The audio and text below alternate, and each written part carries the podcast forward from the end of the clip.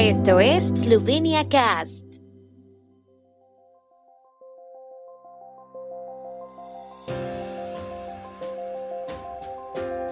Noticias. Ministro de Agricultura Jože Podgoršek dimite por el caso del pago de su estancia en hotel de Bohin. Yansha, lucharemos por los votos hasta que se cierren las urnas. Inician ejercicio de ciberdefensa de la OTAN en el que participa Eslovenia. Unidades administrativas amplían horario de atención al público. El ministro de Agricultura Jože Podgoršek ha dimitido de su cargo tras el escándalo con el pago de su alojamiento en la localidad de Bohin. En un comunicado en Facebook dijo que dimitía únicamente por el retraso en el pago de la factura y que aceptaba la responsabilidad de esta acción. Podgorshek ha tenido dificultades en los últimos días para explicar quién pagó su alojamiento en Bohin en enero de este año. Hoy cree que su laxitud fue aprovechada por quienes querían sacar provecho de ella. Cree que al no sucumbir a las presiones y defender a los agricultores de la región de Gorenska se ha convertido en algo muy molesto para algunos. El presidente del partido Nova Slovenia, Matej Tonin, cree que la dimisión de Podgorshek demuestra cultura política.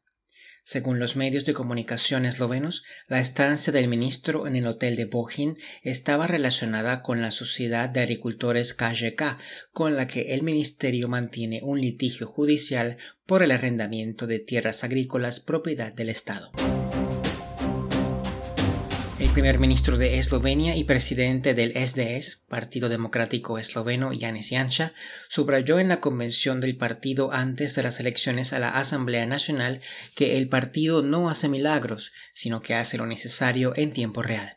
Añadió que son débiles si están solos, pero que si convencen a los votantes en los días previos a las elecciones serán lo suficientemente fuertes. Por eso lucharán por los votos hasta el cierre de las urnas.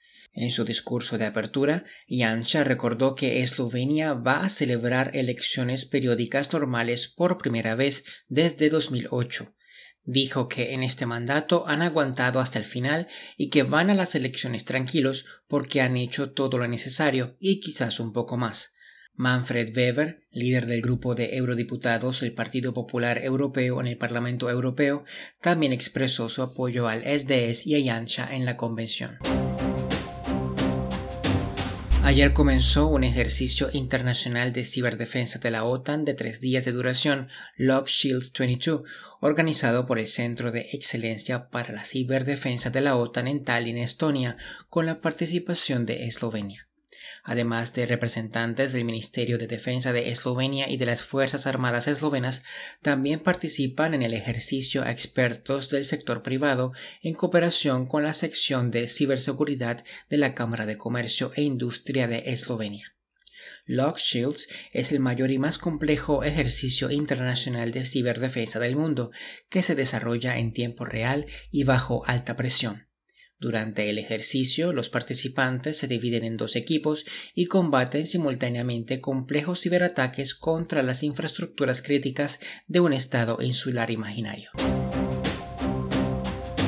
Con el fin de agilizar los trámites de los ciudadanos y eliminar los retrasos, las unidades administrativas de toda Eslovenia abrirán sus puertas durante dos días más, el jueves 21 de abril y el sábado 14 de mayo. Ambos días adicionales se dedicarán exclusivamente a la tramitación de documentos personales, según ha informado ayer el Ministerio de Administración Pública. Las horas de oficina adicionales serán para los clientes que no hayan solicitado cita o no vayan a pedirla, pero solo para obtener documentos personales. Estos documentos no están sujetos a la jurisdicción local y pueden tramitarse en cualquiera de las 58 unidades administrativas de Eslovenia. La unidad administrativa de Ljubljana ya tiene horario de oficina los jueves en virtud del reglamento de operaciones administrativas, por lo que solo aceptará a ciudadanos y residentes con cita previa el jueves 21 de abril. El tiempo en Eslovenia. El tiempo con información de la ARSO, Agencia de la República de Eslovenia del Medio Ambiente. La tarde estará mayormente soleada con algunas nubes. Las temperaturas máximas diurnas serán de 11 a 14 grados y alrededor de 16 grados centígrados en la región de Primorska.